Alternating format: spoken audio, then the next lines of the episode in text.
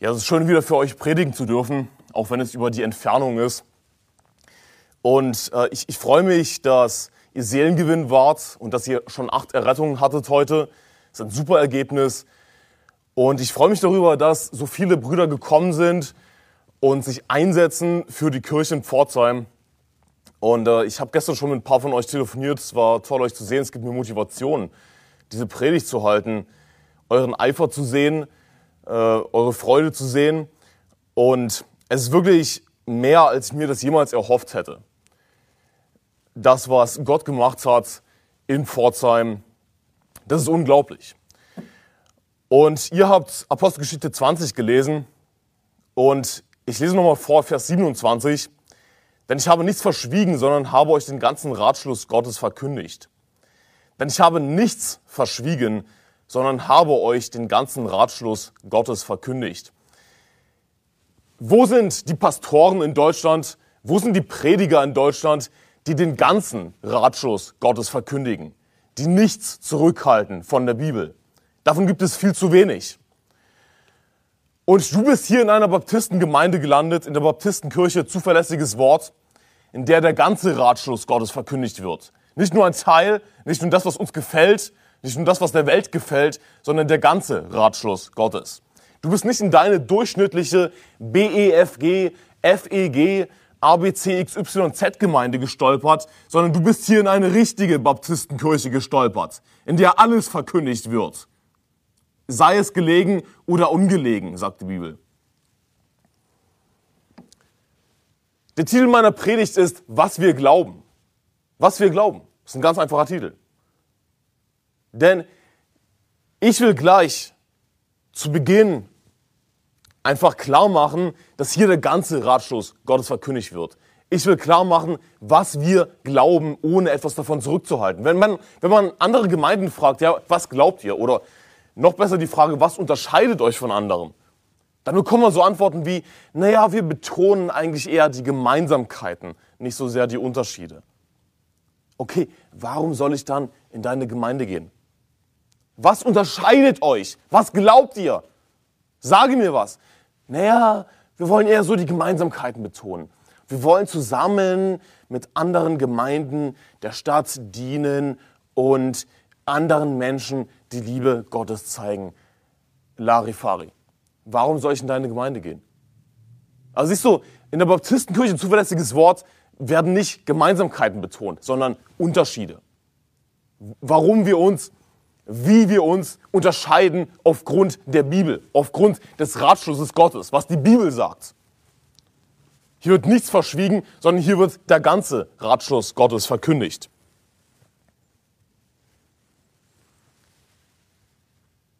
Wir betonen bewusst Unterschiede, nicht Gemeinsamkeiten. Und in dieser Predigt werde ich ganz einfach durch unser Glaubensbekenntnis sozusagen durchgehen. Nun, wir haben natürlich nicht ein Glaubensbekenntnis wie, was weiß ich, die evangelische Kirche oder gar die katholische Kirche. Es ist nicht irgendwie ein, ein Dokument, das wie als von Gott inspiriert angesehen wird oder so. Unser Glaubensbekenntnis oder unsere Lehrsatzung, was wir glauben, das findest du auf unserer Website. Und ich gehe einfach durch, durch unsere zwölf Punkte, was wir glauben. Und das sind keine Punkte, über die wir diskutieren. Natürlich, nicht alles davon ist heilsnotwendig. Beispielsweise die Entrückung nach der Trübsal ist nicht heilsnotwendig. Aber alles, was wir glauben, können wir eindeutig argumentieren, können wir eindeutig belegen mit eindeutigen Bibelversen. Deswegen wird darüber nicht diskutiert, sondern das, was wir glauben, fertig. Wir liegen richtig damit. Warum? Weil wir eindeutige Bibelverse haben. Also, was wir glauben, das ist der Titel meiner Predigt. Wir verwenden die Schlachter 2000 als derzeit beste deutsche Bibelübersetzung. Und wir glauben an die vollkommene Inspiration und ewige Bewahrung der Schrift in Form des masoretischen Textes, der hebräische Urtext des Alten Testaments und in Form des griechischen Textus Receptus, der Urtext des Neuen Testaments. Hier wird der ganze Ratschluss Gottes verkündigt in der Baptistenkirche, zuverlässiges Wort, weil wir den ganzen Ratschluss Gottes haben. Wir müssen nicht danach suchen. Wir haben den ganzen Ratschluss Gottes. Wir haben Gottes Wort. Es ist nicht verschollen gegangen. Und deswegen können wir und deswegen werden wir hier den ganzen Ratschluss Gottes verkündigen und nichts zurückhalten. Ja, aber sowas kann man heutzutage nicht sagen, diesen oder jenen Vers. Das ist uns völlig egal. Hier wird der ganze Ratschluss Gottes verkündigt. Warum? Weil wir das ganze Wort Gottes haben. Und es wird hier kein Rätselraten gespielt. Ihr schlagt auf, 2. Petrus Kapitel 1 übrigens, 2. Petrus Kapitel 1. Es, es wird hier kein Rätselraten gespielt, ob es heute die Hoffnung für alle ist. Ja, morgen die NGÜ, übermorgen vielleicht die Elberfelder. Uh, die Elberfelder, die genaueste, dem Urtext am nächsten, getreueste Übersetzung. Es wird hier kein Rätselraten gespielt, ob dieser Vers richtig ist in deiner Pseudobibel, in deiner bescheuerten guten Nachricht, oder dieser Vers richtig ist. Denn weißt du, was auffällt? All diese modernen Bibelübersetzungen, ob das Hoffnung für alle ist, NGÜ, NEÜ, gute Nachricht, sie unterscheiden sich alle. Und mir geht es aber nicht irgendwie um eine leicht andere Wortwahl, irgendwie um Synonyme oder so, sondern mir geht es um den Inhalt. Sie unterscheiden sich gewaltig. Das heißt, sie, die Leute in den Reihen in einer durchschnittlichen sogenannten Freikirche in Deutschland, die lesen alle was anderes. Sie haben nicht wirklich Gottes Wort. Die Bibel ist eindeutig, dass Gott sein Wort inspiriert hat, dass Gott sein Wort mit anderen Worten eingehaucht hat, das heißt gesprochen hat.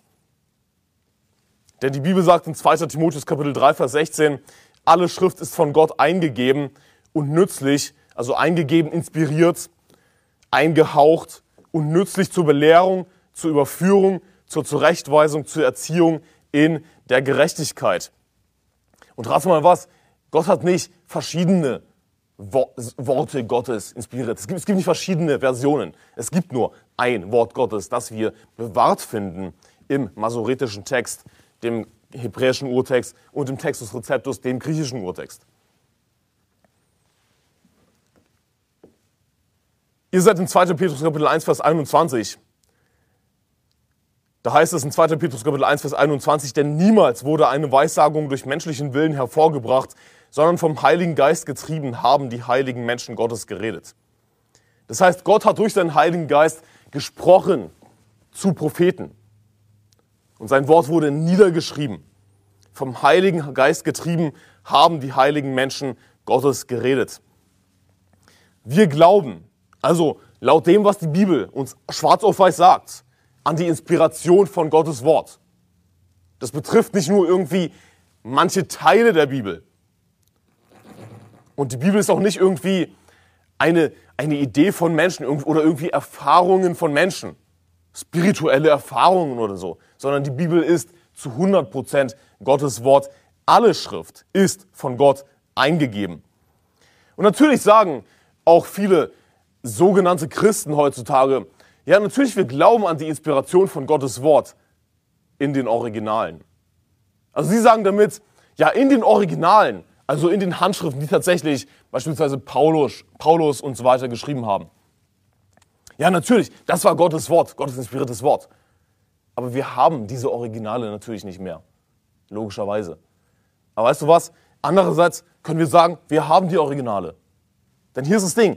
Was für einen Sinn würde das machen, wenn, wenn Gott sich die Mühe macht, sein Wort zu inspirieren, sein Wort zu reden, einzuhauchen, sein Wort zu reden zu Propheten und, und zu Schriftgelehrten, die sein Wort niederschreiben. Was für, eine, was für einen Sinn würde es machen, dass Gott sich diese Mühe gemacht hat, wenn dann einfach sein Wort verschollen geht, wenn, es auch nicht, wenn er es nicht auch bewahrt.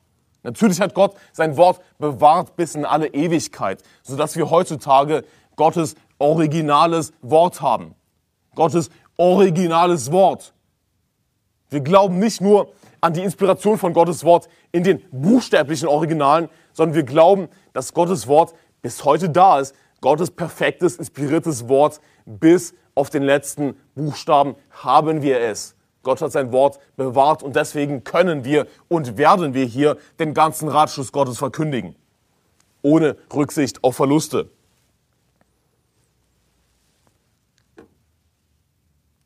Ihr schlagt Matthäus Kapitel 5, Vers 18 auf. Matthäus Kapitel 5, Vers 18. Ich lese vor aus Psalm 119, Vers 89. Auf ewig, o Herr, steht dein Wort fest in den Himmeln. Auf wie lange? Die Bibel sagt, auf ewig, o Herr, steht dein, steht dein Wort fest in den Himmeln.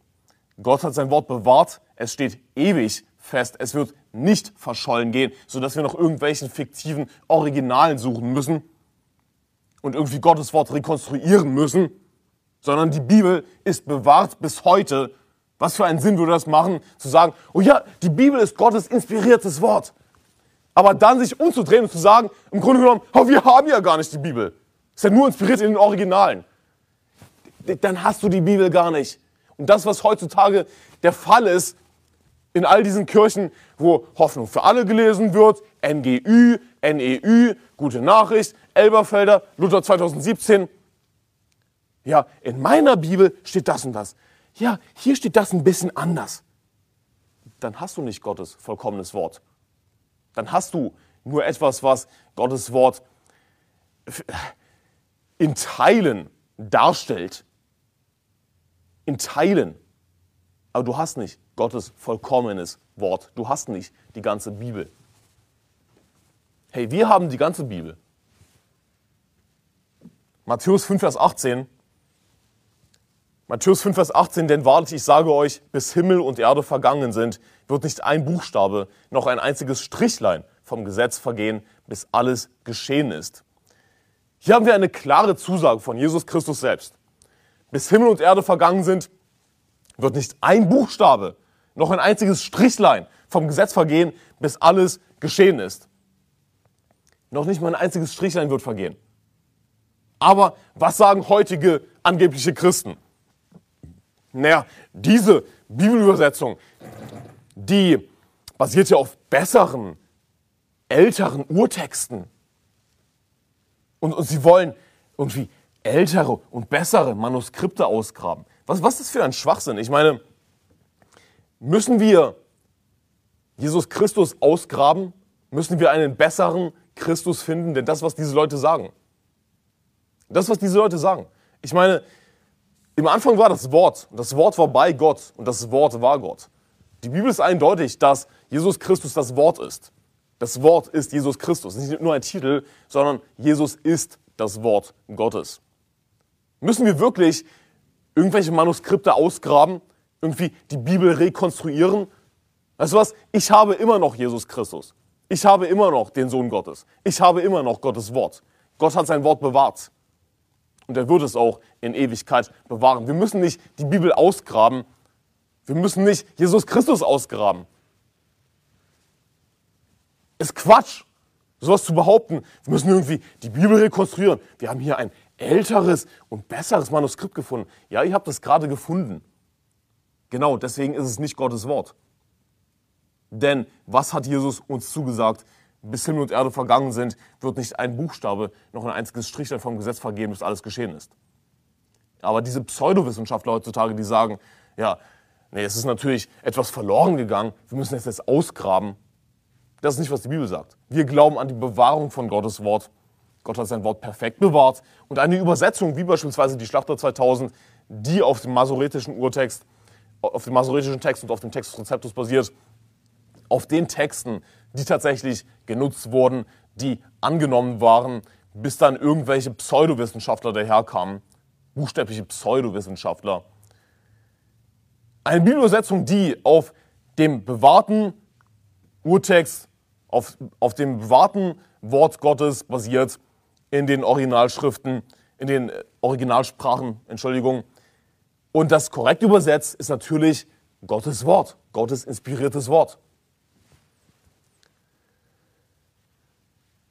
Aber lass mich dir ein paar Beispiele geben, wie moderne Bibelübersetzungen Gottes Wort verdrehen, okay?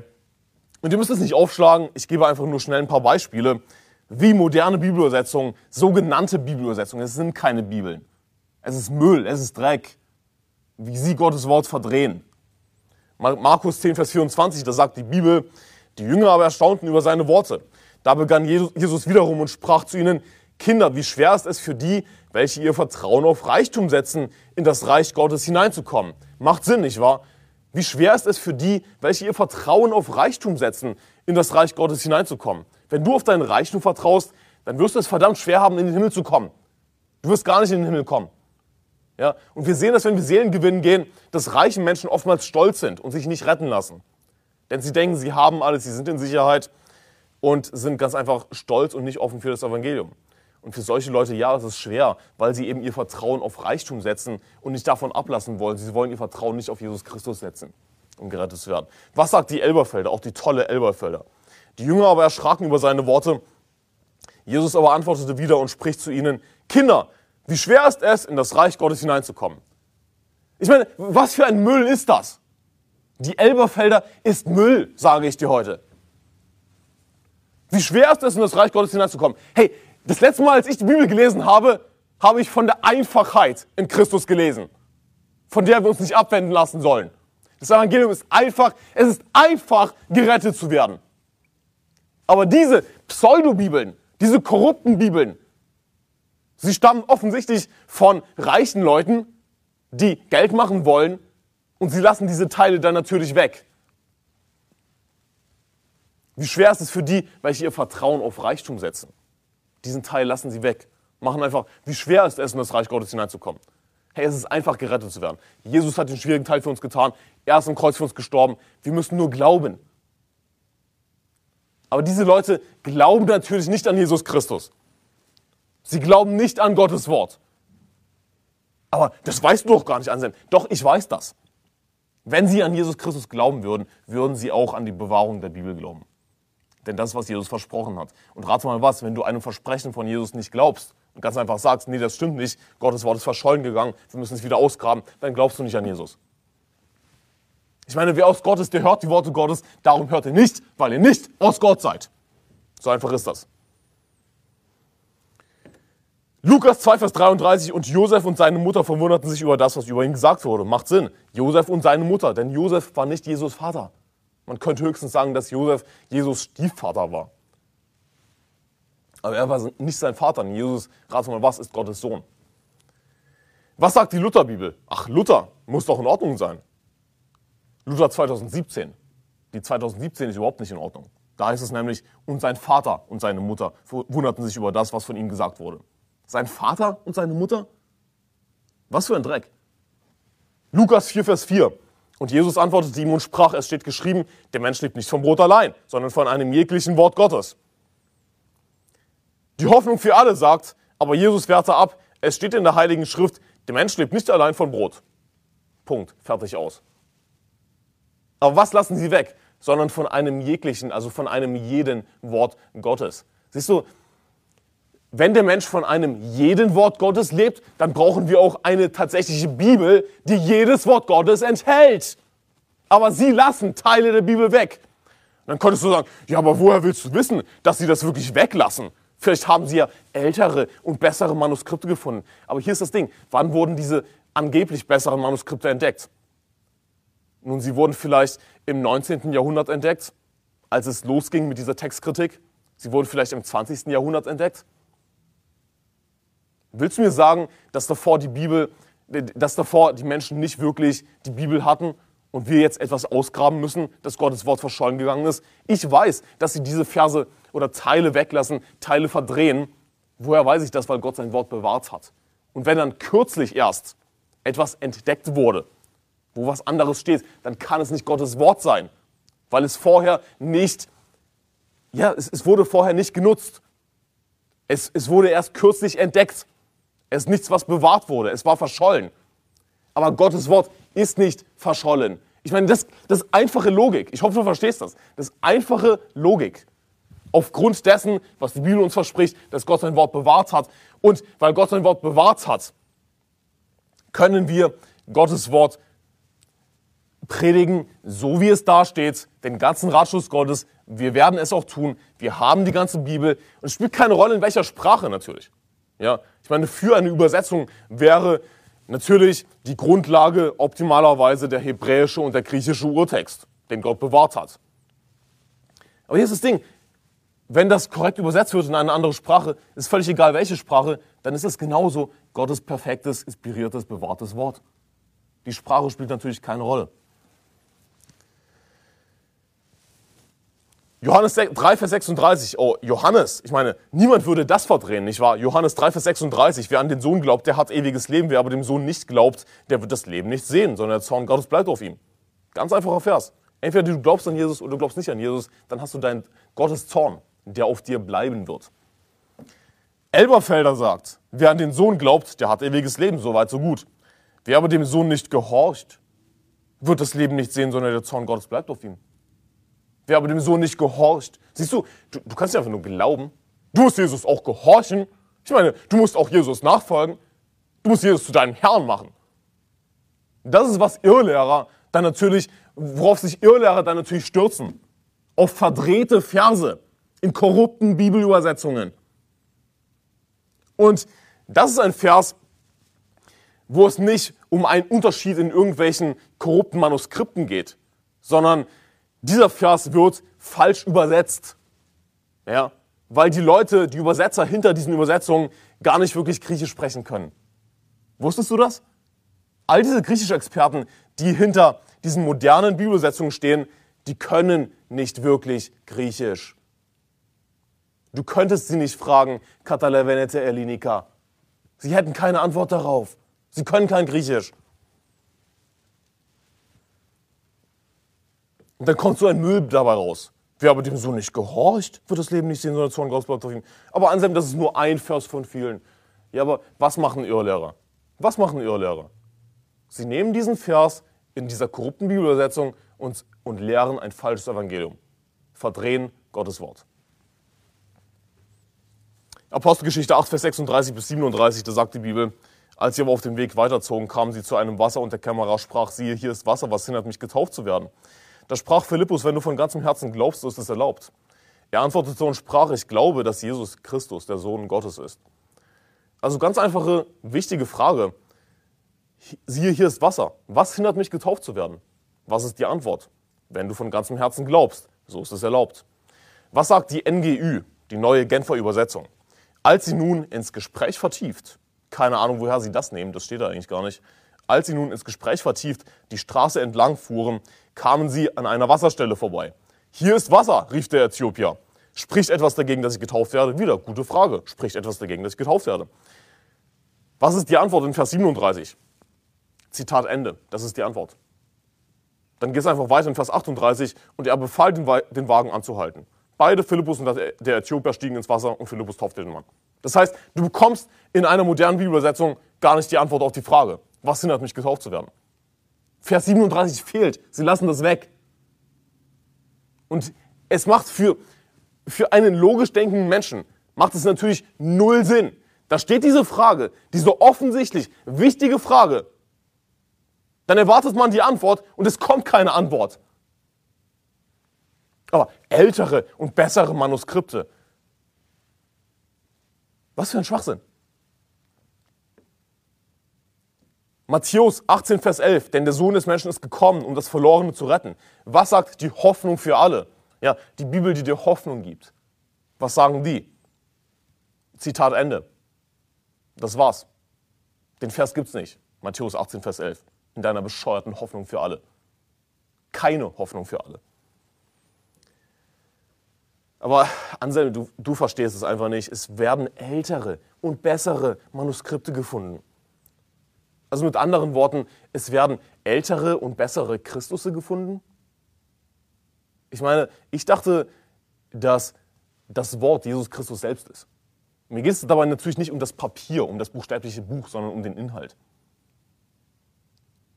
Es, all diese angeblich älteren und besseren Manuskripte sind wie falsche Propheten sind wie falsche Christusse. Sie sind vom Teufel. Warum ist das alles so wichtig? Nun, ich habe euch schon einige Beispiele gezeigt. Du solltest das verstehen, warum das so wichtig ist. Aber schlagt 1. Petrus 1 auf. 1. Petrus 1, Vers 23. 1. Petrus 1, Vers 23. Am wichtigsten ist natürlich, dass wir in den Himmel kommen, dass wir gerettet werden. Und siehst du, du kannst nicht gerettet werden durch ein korruptes, sogenanntes Wort Gottes, durch eine sogenannte Bibel, sondern es heißt in 1. Petrus 1, Vers 23, denn ihr seid wiedergeboren, nicht aus vergänglichem, sondern aus unvergänglichem Samen durch das lebendige Wort Gottes, das in Ewigkeit bleibt. Wie werden wir wiedergeboren? Durch das Wort Gottes. Nicht aus vergänglichem, sondern aus unvergänglichem Samen. Durch das lebendige Wort Gottes, das in Ewigkeit bleibt. Das heißt, wenn wir Gottes Wort nicht haben, dann gibt es keine Errettung. Du kannst nicht jemanden retten durch eine korrupte sogenannte Bibel. Niemand kann gerettet werden durch korrupte, falsch übersetzte, absichtlich veränderte sogenannte Bibeln. Es wird nicht funktionieren, denn es geht nicht einfach nur um den groben Inhalt, sondern der Mensch lebt von einem jeden Wort Gottes. Erstens, wir verwenden die Schlachter 2000 als die derzeit beste deutsche Bibelübersetzung. Wir glauben an die vollkommene Inspiration und, und ewige Bewahrung von Gottes Wort Besonders natürlich in Form des masoretischen Textes, des hebräischen Urtextes und des Textus Receptus, des griechischen Urtextes. Zweitens, wir glauben, dass die Errettung aus Gnade durch den Glauben erfolgt. Wiedergeboren zu werden durch den Glauben an den Herrn Jesus Christus ist die einzige Voraussetzung für die Errettung. Siehst du, vieles in der Bibel ist natürlich schwierig. Ja, es gibt viele schwierige Bibelstellen. Ich meine, wir haben es gelesen, Matthäus Kapitel 5, Vers 18 bis Himmel und Erde vergangen sind, wird sich ein Buchstabe noch ein einziges Strich vom Gesetz vergehen, bis alles geschehen ist. Wenn wir uns das Gesetz anschauen, dann erkennen wir natürlich, wir sind Sünder. Ja, wir haben nicht alles gehalten. Vieles in der Bibel ist schwierig oder wir erkennen, wir, wir sind unperfekt, wir sind Sünder, wir reichen nicht heran. Aber Siehst du, weil Gott uns liebt, hat er eine Sache ganz besonders einfach gemacht und das ist Errettung. Die Bibel sagt in Apostelgeschichte 13, Vers 38 bis 39, Apostelgeschichte 13, Vers 38 bis 39, so sollt ihr nun wissen, ihr Männer und Brüder, dass euch durch diesen Vergebung der Sünden verkündigt wird und von allem, wovon ihr durch das Gesetz Moses nicht gerechtfertigt werden konntet, wird durch diesen jeder gerechtfertigt, der glaubt. Wird durch diesen jeder gerechtfertigt, der glaubt. Die Errettung geschieht allein aus Gnade durch den Glauben. Allein. Ohne die Werke des Gesetzes. Johannes Kapitel 3, Vers 14 bis 18. Und ich gehe diese Verse nur schnell durch, um euch einen Überblick zu geben, was die Bibel sagt. Und wie Mose in der Wüste die Schlange erhöhte, so muss der Sohn des Menschen erhöht werden, damit jeder, der an ihn glaubt, nicht verloren geht, sondern ewiges Leben hat. Denn so sehr hat Gott die Welt geliebt, dass es seinen eingeborenen Sohn gab, damit jeder, der an ihn glaubt, nicht verloren geht, sondern ewiges Leben hat. Denn Gott hat seinen Sohn nicht in die Welt gesandt, damit er die Welt richte, sondern damit die Welt durch ihn gerettet werde. Wer an ihn glaubt, wird nicht gerichtet. Wer aber nicht glaubt, der ist schon gerichtet, weil er nicht an den Namen des eingeborenen Sohnes Gottes geglaubt hat. Johannes Kapitel 3, Vers 36. Wer an den Sohn glaubt, der hat ewiges Leben. Wer aber dem Sohn nicht glaubt, der wird das Leben nicht sehen, sondern der Zorn Gottes bleibt auf ihm. Johannes Kapitel 5, Vers 24. Wahrlich, wahrlich, ich sage euch, wer mein Wort hört und dem glaubt, der mich gesandt hat, der hat ewiges Leben und kommt nicht ins Gericht, sondern er ist von Tod zum Leben hindurchgedrungen. Johannes Kapitel 6, Vers 29. Jesus antwortete so und sprach zu ihm, das ist das Werk Gottes, dass ihr an den glaubt, den er gesandt hat. Johannes 6, Vers 35. Jesus aber sprach zu ihnen, ich bin das Brot des Lebens, wer zu mir kommt, den wird nicht hungern und wer an mich glaubt, den wird niemals dürsten. Johannes Kapitel 6, Vers 47, wahrlich, wahrlich, ich sage euch, wer an mich glaubt, der hat ewiges Leben. Schlagt Lukas Kapitel 47 auf. Lukas, Lukas Kapitel 47. Hey, immer wieder, Glaube, Glaube, Glaube. Und das ist nur ein kleiner Ausschnitt. Nur ein kleiner Ausschnitt aus dem Johannesevangelium wo es immer wieder darum geht, hey, ihr müsst glauben. Es ist einfach nur durch den Glauben, dass wir gerettet werden. Wir können sonst nichts tun, um in den Himmel zu kommen. Wir können uns die Rettung nicht verdienen. Sondern wer an Jesus Christus glaubt, hat ewiges Leben. Wer Jesus Christus vertraut. Warum? Weil Jesus für unsere Sünden gestorben ist. Er hat bezahlt den Preis, den wir auf ewig bezahlen müssten in der Hölle, den wir also niemals abbezahlen können. Und was müssen wir tun? Ihr Herren, was muss ich tun, dass ich gerettet werde? Sie aber sprachen, Glaube an den Herrn Jesus Christus, so wirst du gerettet werden, du und dein Haus. Wir glauben an Rettung aus Gnade durch den Glauben. Einiges in der Bibel ist schwierig, aber Gott hat eine Sache besonders einfach gemacht, Errettung. Lukas 8, Vers 47, als nun die Frau sah, dass sie nicht unbemerkt geblieben war, kam sie zitternd, fiel vor ihm nieder und erzählte ihm vor dem ganzen Volk, aus welchem Grund sie ihn angerührt hatte und wie sie auf der Stelle gesund geworden war. Er aber sprach zu ihr, sei getrost, meine Tochter, dein Glaube hat dich gerettet. Geh hin in Frieden. Komm zu Jesus, glaube an Jesus Christus, rufe den Namen des Herrn an, du bist gerettet, du hast ewiges Leben. Errettung ist einfach. Das ist die Bibel eindeutig. Woher wissen wir das? Weil wir immer noch die ganze Bibel haben. Wir müssen nicht Rätselraten spielen. Wir müssen nicht, wir müssen nicht irgendwie Johannes 3, Vers 36 in der Elberfelder lesen, wo es dann auf einmal heißt, wer aber dem Sohn nicht gehorcht. Ich meine, es ist nicht einfach nur Glaube. Doch, es ist einfach nur Glaube. Ich meine, du musst auch Jesus nachfolgen. Nein! Ich meine, du musst auch die zehn Gebote halten. Nein! Ich meine, du musst auch zur Kirche gehen. Nein! Du kannst nicht einfach so weiterleben wie vorher. Doch, du kannst so weiterleben wie vorher. Wenn du an Jesus Christus glaubst, bist du trotzdem gerettet.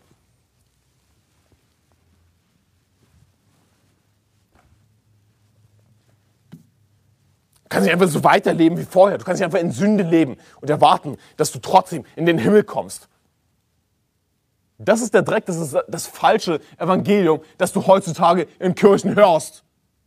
Aber du bist hier nicht in irgendeiner Kirche gelandet, sondern hier wird die Bibel gepredigt. So wie es die Bibel sagt. Und von allem, wovon ihr durch das Gesetz Moses nicht gerechtfertigt werden konntet, wird durch diesen jeder gerechtfertigt, der glaubt. Wir können nur in unserer Sünde gerettet werden. Wir werden immer Sünder bleiben. Das ist die Realität. Glaube an den Herrn Jesus Christus, so wirst du gerettet werden, du und dein Haus. Hey, Gott sei Dank müssen wir nichts weiter tun, als an Jesus zu glauben. Was wäre das, was wäre das für ein furchtbares Leben? Sich die ganze Zeit anzustrengen, die ganze Zeit Angst zu haben. Komme ich in den Himmel, komme ich nicht in den Himmel? Hey, ich, ich vertraue Jesus einfach, dass er für meine Sünden bezahlt hat, für alle meine Sünden, vergangene, gegenwärtige, zukünftige und habe ewiges Leben. Das ist Gottes Versprechen. Und du musst Gottes Versprechen vertrauen. Glaube allein, ohne irgendwelche Kompromisse. Ja, aber dies und das. Halt deine Klappe. Jesus Christus selbst sagt, denn so sehr hat Gott die Welt geliebt, dass es seinen eingeborenen Sohn gab, damit jeder, der an ihn glaubt, nicht verloren geht, sondern ewiges Leben hat. Nicht jeder, der zur Kirche geht, nicht jeder, der die zehn Gebote hält, nicht jeder, der Seelengewinn geht, ein guter Christ ist, von seinen Sünden umkehrt, zumindest versucht, ein besseres Leben zu leben. Nein, es ist jeder, der glaubt. Ich meine, du kannst ja einfach so in Sünde leben und erwarten, dass du trotzdem in den Himmel kommst. Nun, lass mich dir einen Tipp geben, ja. Einen überhaupt gar nicht zynisch gemeinten, gut gemeinten Tipp, ja. Wenn du Vater bist, einige von euch sind Väter, wenn du ein Vater bist, einen Sohn hast und dein Sohn gegen deine Regeln verstößt, dann gebe ich dir jetzt einen Tipp dann wirf ihn einfach in ein Lagerfeuer. Wirf ihn einfach in ein lichterloh brennendes Lagerfeuer. Oder wirf ihn in einen Kamin. Oder vielleicht bist du irgendwie im Metallbau tätig. Vielleicht bist du irgendwie Stahlarbeiter oder so. Ja. Dann, dann, dann wirf ihn in einen Hochofen. Ich meine, die Hölle wird 10.000 Mal schlimmer sein, 100.000 Mal schlimmer sein. Ich weiß nicht, wie viel schlimmer sein als jeder, als alle Hochöfen der Welt zusammen. Und wird in Ewigkeit dauern. Also, wie, wie kannst du sowas sagen? Wie kannst du sowas sagen? Aber warte mal, dich beleidigt das, was ich jetzt gerade sage? Du findest das anstößig? Weißt du, was ich anstößig finde? Dass du dich erdreistest.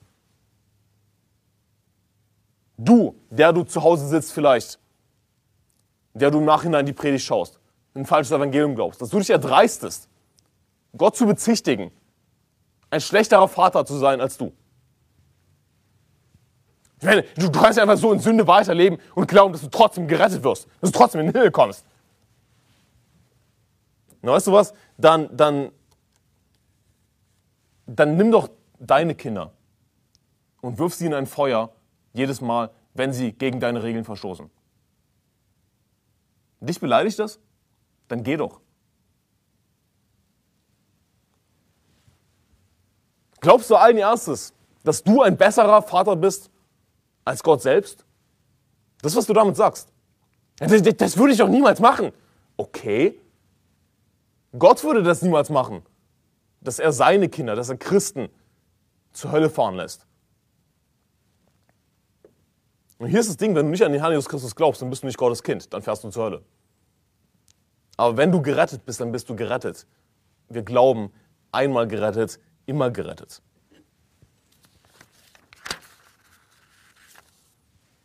Wir glauben an der Rettung aus Gnade durch den Glauben. Und deswegen glauben wir auch an drittens die ewige Sicherheit des Gläubigen. Wir glauben an einmal gerettet, immer gerettet. Wenn du einmal gerettet bist, dann bist du immer gerettet. Genauso wie ein Vater seinen Sohn natürlich nicht in ein Feuer werfen würde, würde Gott auch seine Kinder, Christen, Gläubige, nicht in die Hölle fahren lassen. Wir glauben an die ewige Sicherheit des Gläubigen. Wir glauben an einmal gerettet, immer gerettet. Ihr schlagt 1. Johannes 5 auf. 1. Johannes 5, ich lese vor aus Johannes Kapitel 10, Vers 27 bis 29. Meine Schafe hören meine Stimme und ich kenne sie und sie folgen mir nach. Und ich gebe ihnen ewiges Leben und sie werden in Ewigkeit nicht verloren gehen und niemand wird sie aus meiner Hand reißen. Mein Vater, der sie mir gegeben hat, ist größer als alle und niemand kann sie aus der Hand meines Vaters reißen. Ich meine, wie schwer ist das zu verstehen? Ich gebe ihnen ewiges Leben und sie werden in Ewigkeit nicht verloren gehen. Und niemand wird sie aus meiner Hand reißen. Ja, aber du kannst dich lossagen von Gott. Was für ein Quatsch. Niemand kann sie aus meiner Hand reißen, sagt Jesus. Mein Vater, der sie mir gegeben hat, ist größer als alle. Und niemand kann sie aus der Hand meines Vaters reißen. Oh, du bist größer als Gott? Du bist stärker als Gott? Du kannst dich lossagen von Gott?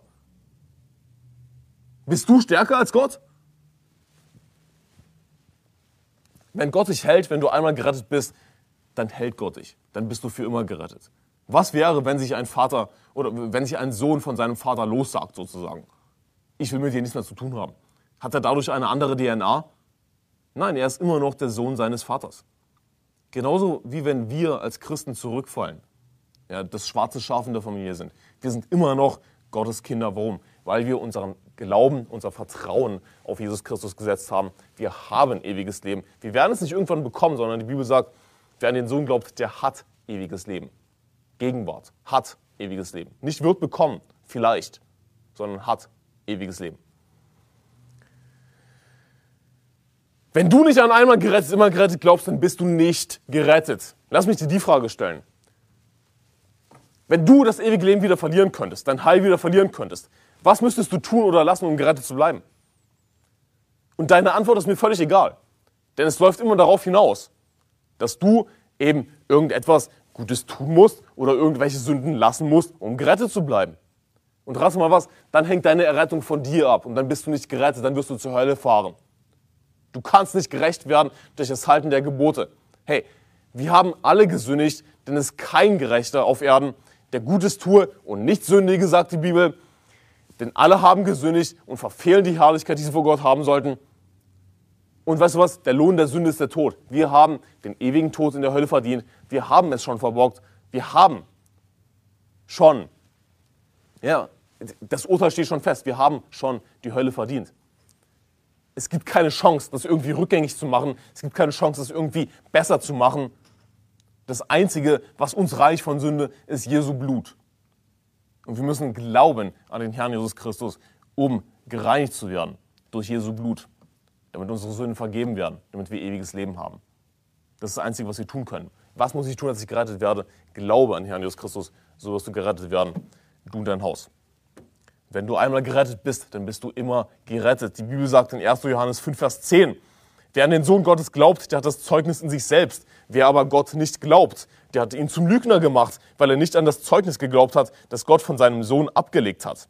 Und darin besteht das Zeugnis. Was ist das Zeugnis? Darin besteht das Zeugnis, dass Gott uns ewiges Leben gegeben hat. Und dieses Leben ist in seinem Sohn. Gott hat uns nicht temporäres Leben gegeben. Gott hat uns nicht endliches Leben gegeben. Gott hat uns unendliches, ewiges Leben gegeben. Würde es doch wieder aufhören oder würde Gott es wegnehmen, das Geschenk des ewigen Lebens, dann wäre Gott ein Lügner dann wäre Gott ein Dieb. Und all diese Irrlehrer, all diese Hunde, die einmal Grenz, immer Grenzen ablehnen heutzutage, in all diesen falschen Kirchen in Deutschland, sie werden alle zur Hölle fahren.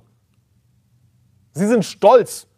Sie bezichtigen Gott, ein Lügner und ein Dieb zu sein. Das ist, was sie damit tun.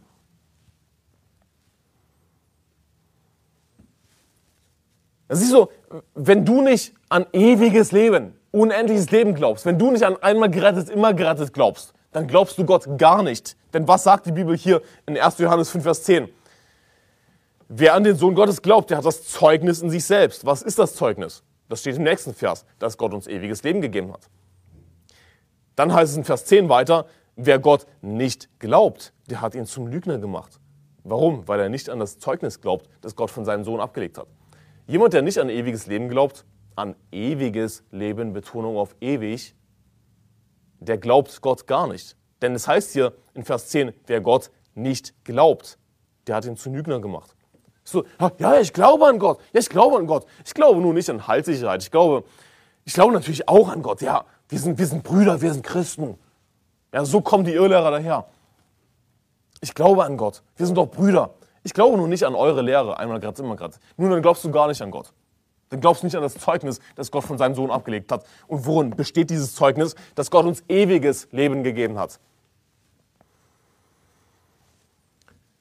Aber wenn jemand gerettet ist, das richtige Evangelium glaubt, was ist der nächste Schritt? Viertens, wir glauben an die Taufe von Gläubigen durch Untertauchen im Namen des Vaters, des Sohnes und des Heiligen Geistes.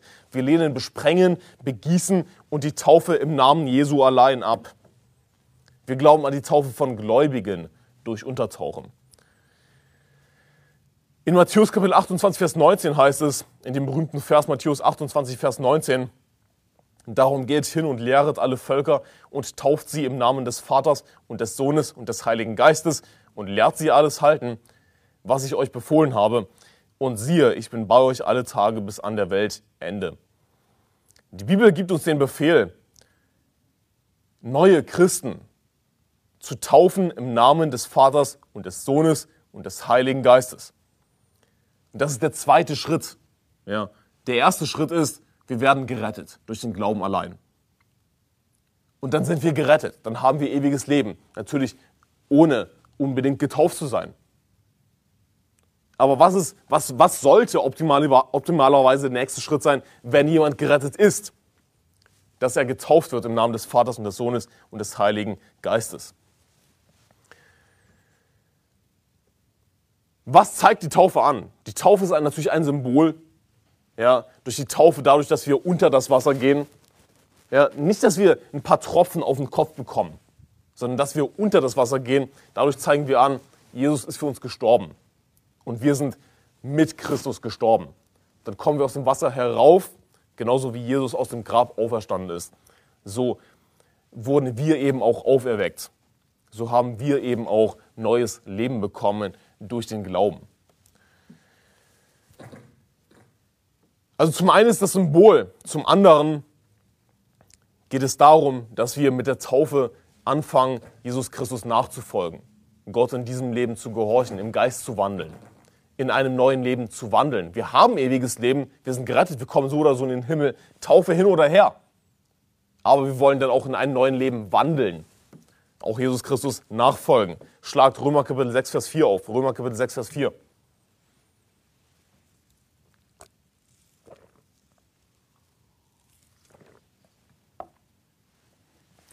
Das heißt in Römer Kapitel 6, Vers 4, wir sind also mit ihm begraben worden durch die Taufe in den Tod, damit gleich wie Christus durch die Herrlichkeit des Vaters aus den Toten auferweckt worden ist, so auch wir in einem neuen Leben wandeln.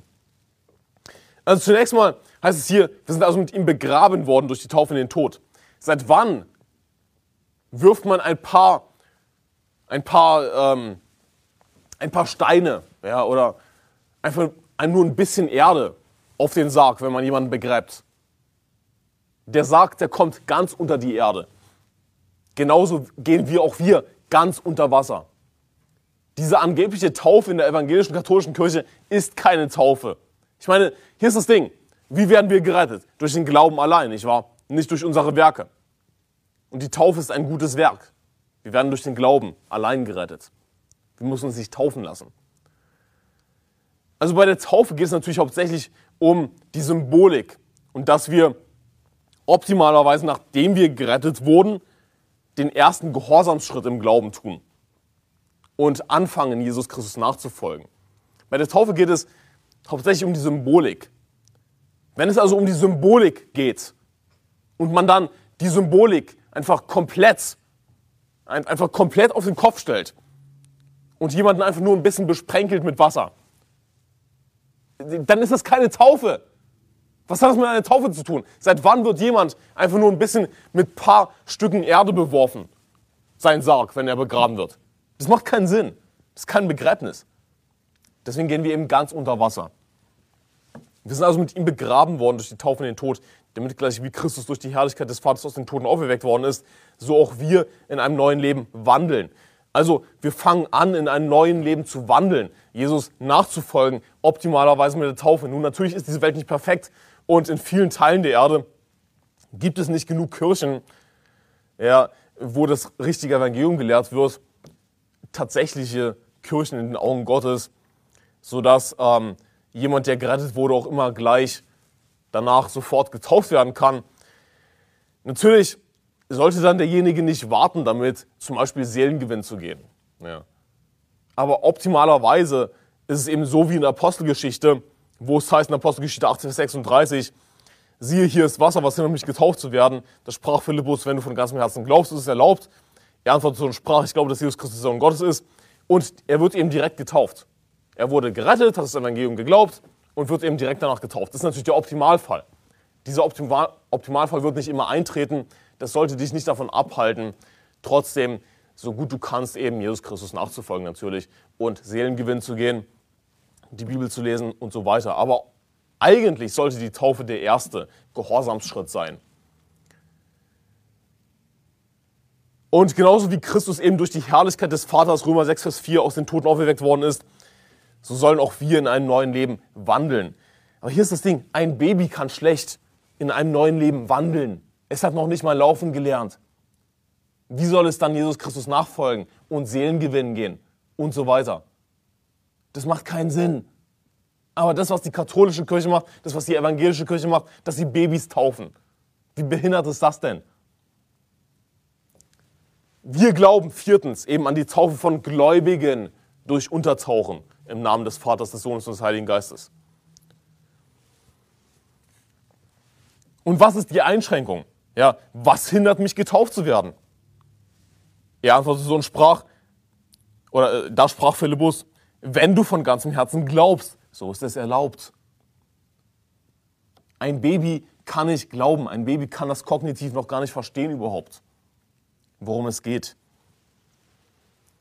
Mal, mal ganz davon abgesehen, dass Babys natürlich nicht der Errettung bedürfen. Babys sind weder verloren noch gerettet, sondern Babys kommen ganz einfach so in den Himmel. Sie sind ohne Sünde. Ja, das, sie brauchen nicht das Evangelium. Irgendwann wird das Kleinkind dann natürlich fähig, zwischen Gut und Böse zu unterscheiden. Es sündigt und es braucht Errettung.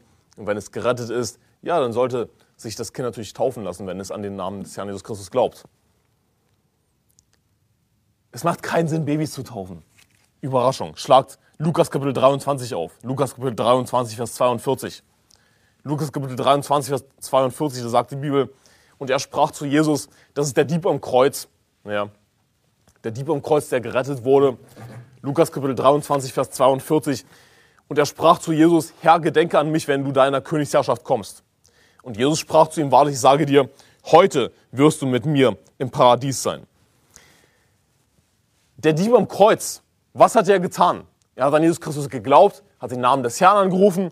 Herr, gedenke an mich, wenn du in deiner Königsherrschaft, kommst. Was sagt Jesus? Oh, du bist nicht getauft. Nein, was sagt Jesus? Heute wirst du mit mir im Paradies sein. Wir werden aus Gnade durch den Glauben gerettet. Aber was sollte dann der nächste Schritt sein? Dass wir uns taufen lassen. Dass wir anfangen, im Geist zu wandeln, im neuen Leben zu wandeln, Jesus Christus nachzufolgen. Und wir sehen das sogar bei Jesus Christus selbst. Wann hat er seinen Dienst begonnen, das Evangelium zu verkündigen? Er hat seinen Dienst begonnen, nachdem er getauft war. Das, das, das war der Beginn seines Dienstes. Und der Himmel hat sich ihm geöffnet und er sah den Geist Gottes wie eine Taube herabsteigen auf ihn kommen. Und siehe, es kam eine Stimme vom Himmel, die sprach, dies ist mein geliebter Sohn, an dem ich wohlgefallen habe. Und dann wurde er eben vom Teufel versucht, in die Wüste geführt und so weiter. Dann heißt es, dass er in der Kraft des Heiligen Geistes eben anfing, das Evangelium zu predigen. Die Taufe sollte der Beginn unseres Dienstes für Gott sein. Denn hey, es ist toll, gerettet zu sein, in den Himmel zu kommen, aber wir wollen dieses Leben natürlich nicht verschwenden. Wir wollen auch Jesus Christus nachfolgen. Aber was wäre, wenn der Dieb am Kreuz nicht geglaubt hätte? Was wäre geschehen, wenn der Dieb am Kreuz nicht den Namen des Herrn angerufen hätte? Nun, er wäre zur Hölle gefahren. Fünftens, wir glauben, dass die Unerlösten die Ewigkeit in einer buchstäblichen Hölle in Qualen verbringen werden. Wir glauben, fünftens, dass die Unerlösten, die Ungläubigen, die Verlorenen die Ewigkeit in einer buchstäblichen Hölle in Qualen verbringen werden. Aber was ist mit den Leuten, die Gott nicht kennen, Anselm? Was ist mit den Leuten, die Gott nicht kennen? Nun, die Bibel sagt in 2. Thessalonicher 1, Vers 8, in flammendem Feuer, wenn er Vergeltung gibt denen, die Gott nicht kennen. In flammendem Feuer, wenn er Vergeltung gibt denen, die Gott nicht kennen. In flammendem Feuer, wenn er Vergeltung gibt denen, die Gott nicht kennen. Und wenn du ein Problem damit hast, dann sollten wir vielleicht nochmal zurückgehen zum vorherigen Punkt, wo es darum ging, Jesus Christus nachzufolgen, Seelengewinn zu gehen, das Evangelium zu verkündigen. Ja, ja, fahren die etwa alle zur Hölle? Nun, wo bist du beim Seelengewinn? Wo bist du, wenn wir offizielle Seelengewinnzeit haben? Wo bist du, wenn es wieder einen Seelengewinn-Marathon gibt? Dann rette doch Menschen. Verkündige ihnen das Evangelium. Rette sie vor der Hölle. Das ist, was die Bibel lehrt. In flammendem Feuer, wenn er Vergeltung gibt denen, die Gott nicht kennen und die das, dem Evangelium unseres Herrn Jesus Christus nicht gehorchen. Offenbarung Kapitel 14, Vers 11. Offenbarung Kapitel 14, Vers 11. Die Bibel macht keine Späße, wenn es um die Hölle geht. Die Hölle ist ein realer Ort, nicht irgendwie eine Idee, nicht irgendwie ein Zustand, sondern ein realer Ort, an den jemand kommt, um für seine Sünden in Ewigkeit bestraft zu werden, weil er nicht an den Herrn Jesus Christus geglaubt hat. Und hier ist das Ding. Wie ich gesagt habe, es gibt eine Sache, die Gott besonders einfach gemacht hat. Ihr Herren, was muss ich tun, dass ich gerettet werde? Glaube an den Herrn Jesus Christus, so wirst du gerettet werden, du dein Haus. Es ist so einfach. Sie könnten glauben, ich glaube an dich, Herr Jesus Christus, du bist für meine Sünden gestorben, ich vertraue dir allein. Nimm mich in den Himmel auf, wenn ich sterbe. Sie können sich das Leben so einfach machen. Sie könnten einfach ihren Stolz ablegen und sagen, okay, ja, ich bin ein Sünder. Bitte rette mich. Ich will nicht an diesen Ort der Qual kommen. Aber siehst du, Menschen sind nicht, die meisten Menschen sind leider nicht interessiert an der Wahrheit. Viele Menschen sind ganz einfach zu stolz, das Evangelium anzunehmen. Sie wollen eben lieber zum Beispiel auf ihren Reichtum vertrauen. Und wie schwer ist es eben für die, welche ihr Vertrauen auf Reichtum setzen, in das Reich Gottes hineinzukommen. Was ist der Hauptgrund, dass jemand nicht gerettet wird? Stolz. Und die Bibel spricht davon, dass sie die Liebe zur Wahrheit nicht angenommen haben, durch die sie hätten gerettet werden können. Wenn jemand nicht an Jesus glaubt, oder noch schlimmer, nicht glauben will an Jesus, dann liegt das daran, dass er, dass er die Liebe zur Wahrheit nicht angenommen hat. Siehst du, es, es gibt Atheisten, die gerettet werden. Sie sind atheistisch erzogen worden. Aber sie werden gerettet. Warum? weil sie die Liebe zur Wahrheit angenommen haben. Sie wollen die Wahrheit wissen, egal was die Wahrheit ist.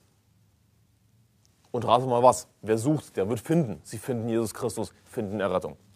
Errettung ist einfach. Wenn jemand zur Hölle fährt, nun, ich glaube, dass jeder seine Chance bekommt, gerettet zu werden. Es ist ihre Schuld. Gott hat alles getan. Gott hat es einfach gemacht, in den Himmel zu kommen. Offenbarung 14, Vers 11. Offenbarung 14, Vers 11. Und der Rauch ihrer Qual steigt auf von Ewigkeit zu Ewigkeit. Und die das Tier und sein Bild anbeten, haben keine Ruhe, Tag und Nacht, und wer das Mahlzeichen seines Namens annimmt. Der Rauch ihrer Qual steigt auf von Ewigkeit zu Ewigkeit. Und sie werden keine Ruhe haben, Tag und Nacht. Sie werden keine Ruhe haben, Tag und Nacht. Das ist unvorstellbar. Lass dir das ruhig auf der Zunge zergehen, was die Bibel hier sagt dass sie keine Ruhe haben werden, Tag und Nacht. Aber weißt du was? Du könntest beim Seelengewinn dabei sein. Du könntest Menschen warnen vor der Hölle. Sie zumindest warnen. Ob sie das Evangelium annehmen, hey, das liegt an ihnen. Aber du könntest sie zumindest warnen. Also siehst du, auch wenn du das behauptest, all diese Lehren zu glauben, auf dem Papier. Ja, natürlich, das glaube ich alles. Ja, das, das nützt alles nichts, wenn du nicht glaubst, dass sechstens Jesus Gott ist. Ja, natürlich, ich glaube an der Rettung aus gnadischem Glauben und ja, ja, das glaube ich alles, auch was ihr glaubt, aber ich glaube einfach nicht, dass Jesus Gott ist. Nur weißt du was, dann wirst du zur Hölle fahren. Denn nur der Jesus der Bibel kann dich retten, nicht ein falscher Jesus. Und die Bibel ist eindeutig, dass Jesus Christus Gott ist. Sechstens, wir glauben, dass Jesus Gott ist und dass Jesus Christus vom Heiligen Geist gezeugt, von der Jungfrau Maria geboren wurde. Und wir glauben auch an die Trinität. Wir glauben, dass Gott aus dem Vater, dem Sohn und dem Heiligen Geist besteht, dass diese drei eins sind. Der Vater, der Sohn und der Heilige Geist sind drei verschiedene Personen. Diese Lehre ist gemeinhin als Trinität, Dreieinigkeit benannt. Wir lehnen die Lehre des, die Irrlehre des Modalismus oder der sogenannten Oneness ab. Wir glauben hier an die orthodoxe Trinität, an die biblische Trinität. Wir glauben, dass Jesus Christus Gott ist. Wir glauben, dass der Vater Gottes, dass der Sohn Gottes, dass der Heilige Geist Gottes und diese drei sind eins. Ein Gott, drei Personen. Schlagt 1. Johannes 4, Vers 14 auf. 1. Johannes 4, Vers 14.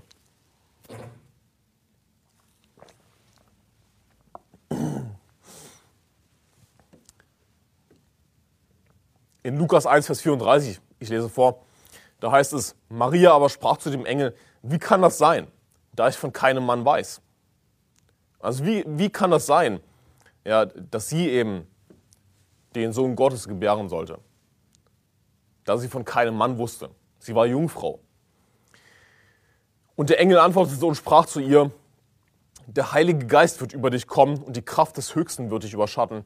Darum wird auch das Heilige, das geboren wird, Gottes Sohn genannt werden. Der Heilige Geist wird über dich kommen und die Kraft des Höchsten wird dich überschatten. Darum wird auch das Heilige, das geboren wird, Gottes Sohn genannt werden. Maria war Jungfrau, das ist die Bibel eindeutig. Natürlich verdrehen auch das moderne Bibelübersetzungen übrigens. Maria war Jungfrau und wie wurde sie schwanger? Vom Heiligen Geist. Das ist natürlich ein Wunder, dass Gott gewirkt hat.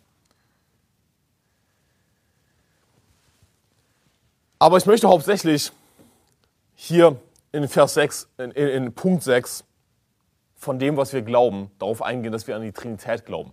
Die Jungfrauengebot ist offensichtlich, ja, Maria war Jungfrau, Jesus wurde von der Jungfrau Maria geboren. Natürlich war Jesus Christus immer Gottes Sohn. Jesus Christus ist Gott. Ja, die Bibel sagt, dass Gott im Fleisch geoffenbart wurde. Die Bibel sagt aber von dem Sohn, dein Thron, o Gott, Wert von Ewigkeit zu Ewigkeit, das Zepter deines Reichs, dein Zepter des Rechts. Die Bibel sagt immer, immer wieder, dass Jesus natürlich Gott ist. Entschuldigung. Und dass er von der Jungfrau Maria gezeugt wurde. Aber ich möchte hier besonders auf die Dreieinigkeit eingehen. 1. Johannes 4, Vers 14, da sagt die Bibel, und wir haben gesehen und bezeugen, dass der Vater den Sohn gesandt hat als Retter der Welt. Wir haben gesehen und bezeugen, dass der Vater den Sohn gesandt hat als Retter der Welt. Also der Vater ist natürlich eine andere Person als der Sohn. Der Vater hat den Sohn gesandt als Retter der Welt. Aber wir glauben an einen Gott, denn die Bibel sagt in 1. Johannes Kapitel 5, Vers 7, in 1. Johannes Kapitel 5, Vers 7, denn es sind drei, die Zeugnis ablegen im Himmel, der Vater, das Wort und der Heilige Geist. Und diese drei sind eins ein Gott, drei verschiedene Personen. Und das wird angegriffen, die Lehre der Trinität, von Irrlehrern, von falschen Propheten, die sowas wie Modalismus oder Oneness lehren und sagen im Grunde genommen, dass Vater, Sohn und Heiliger Geist dieselbe Person sind. Ja. Das ist einfach dieselbe Person. Okay, also der Vater hat sich somit selbst gesandt und hat einfach behauptet, der Sohn zu sein, das ist Lästerung. Das ist widerwärtig. Sie, sie verdrehen Gottes Wort und diese Irrlehrer machen sich lustig im Grunde genommen über Gottes Wort. Wo die Bibel eindeutig sagt, wir haben gesehen und bezeugen, dass der Vater den Sohn gesandt hat als Retter der Welt. Der Vater ist eine andere Person als der Sohn. Aber wir glauben eben an das, was die Bibel eindeutig lehrt. An einen Gott in drei verschiedenen Personen. Vater, Sohn und Heiliger Geist sind drei verschiedene Personen und diese drei sind eins. Sie sind ein Gott. Sie sind genauso gleichermaßen Gott. Im, in einem der bekanntesten Verse der Bibel, Johannes Kapitel 1, Vers 1, was sagt die Bibel da? Johannes Kapitel 1, Vers 1. Im Anfang war das Wort und das Wort war bei Gott und das Wort war Gott. Also schon am Anfang vom Johannesevangelium erfahren wir die eindeutige Lehre der Trinität. Im Anfang war das Wort. Nun, das kann sich nur auf Jesus Christus beziehen. Und das Wort war bei Gott. Ja. Das Wort war bei Gott. Also, wir sprechen hier von zwei Personen. Wir sprechen hier von dem Vater und von dem Sohn. Und das Wort war Gott. Also, Jesus Christus war am Anfang. Er war bei Gott. Er ist eine andere Person als der Vater und er war Gott. Also Jesus Christus ist eine andere Person als der Vater, aber er ist genauso Gott. Jesus Christus ist Gott und nur Gott kann uns retten. Ein falscher Jesus, der nicht Gott ist, der einfach nur irgendein Mensch ist, kann dich nicht retten.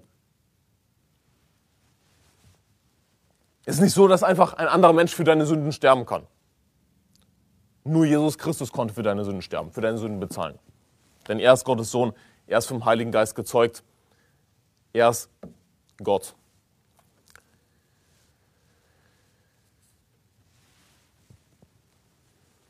Du musst an den richtigen Jesus Christus glauben.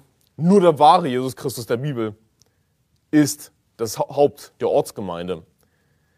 Nur der wahre Jesus Christus der Bibel ist das Haupt der Ortsgemeinde, das heißt dieser Kirche.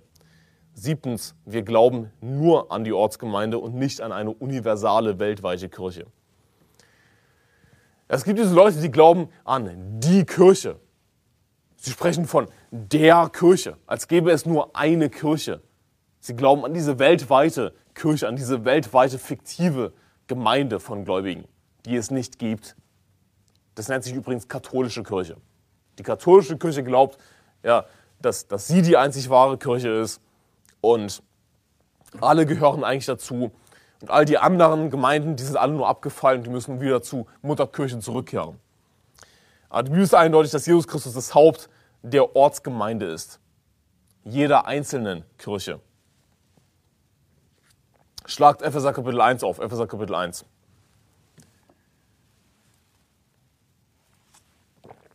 Die Bibel spricht immer wieder von mehreren Kirchen, Plural. Denn es heißt in Offenbarung 1, Vers 4, Johannes an die sieben Gemeinden. Also Johannes an die sieben Gemeinden, Kirchen, das ist ein Synonym, die in Asia sind. Gemeint ist die Provinz Asien, Gebiet der heutigen Türkei. Gnade sei mit euch in Friede von dem, der ist und der war und der kommt und so weiter. An die sieben Gemeinden. Aber heutige Christen denken, dass es irgendwie diese allgemeine weltweite Kirche gäbe. Diese allgemeine große Gemeinde. Was für ein Quatsch.